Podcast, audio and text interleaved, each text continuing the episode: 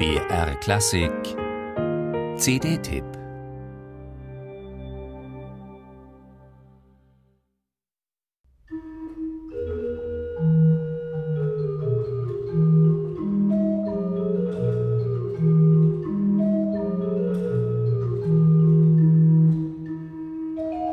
Sie besitzt gerade einmal neun Register und nur eine einzige Manualklaviatur. Und doch gilt diese Orgel, die im 419 Einwohner zählenden Warlitz steht, als das besterhaltene Instrument seiner Zeit. Selbst Kriege oder Vandalismus konnten ihm nicht allzu viel anhaben, abgesehen davon, dass die Prospektpfeifen während des Ersten Weltkriegs dran glauben mussten. Nach dem Ende des Zweiten Weltkriegs und zu DDR-Zeiten verstummte das Instrument in einer Art Dornröschenschlaf, bis es im Jahr 2000 daraus erlöst und als zweites überhaupt erhaltenes Instrument des barocken Orgelbauers Johann Georg Stein identifiziert wurde. Die Kirche, in der sich dieses Kleinod befindet, ist genau ein Jahr älter und in ihrer Innenausstattung gleichermaßen unverändert erhalten. Authentischer geht es kaum. Música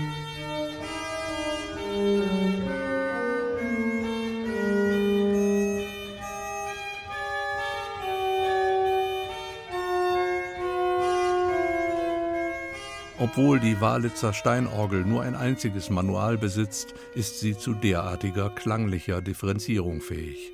Ein Zungenregister für die Oberstimme und ein streichendes Begleitregister für die linke Hand. Beide übrigens die einzigen überlieferten ihrer Art und beide teilbar in hohe und tiefe Lage. Mindestens ebenso delikat aber ist das Repertoire, das hier zum Besten gegeben wird, der dritte Teil der Klavierübung von Johann Ludwig Krebs.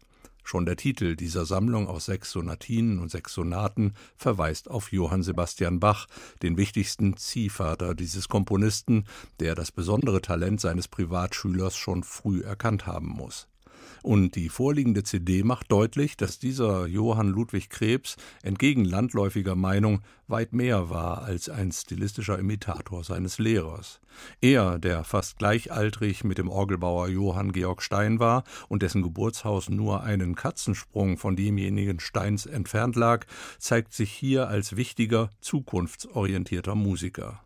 Viele der hier zu hörenden Stücke tragen bereits die Handschrift des frühklassischen, empfindsamen Stils, wie dieses Allegro aus der ersten Sonate in C-Dur.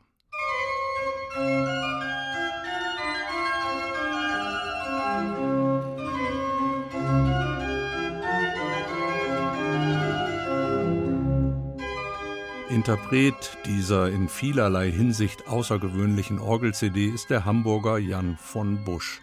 Er gehört zu jener Generation von Organisten, die ein besonderes Gewicht auf das historisch authentische Zusammenwirken von Komposition, Instrument und Raum legen und dabei keineswegs nur barocke Meister im Visier haben. Mag sein, dass die hier dargebotenen Sonatinen und Sonaten vom Komponisten sowohl für die Orgel wie für das Cembalo gedacht waren. In Buschs vorliegender Orgelversion jedenfalls klingen sie absolut schlüssig und überzeugend. Thank you.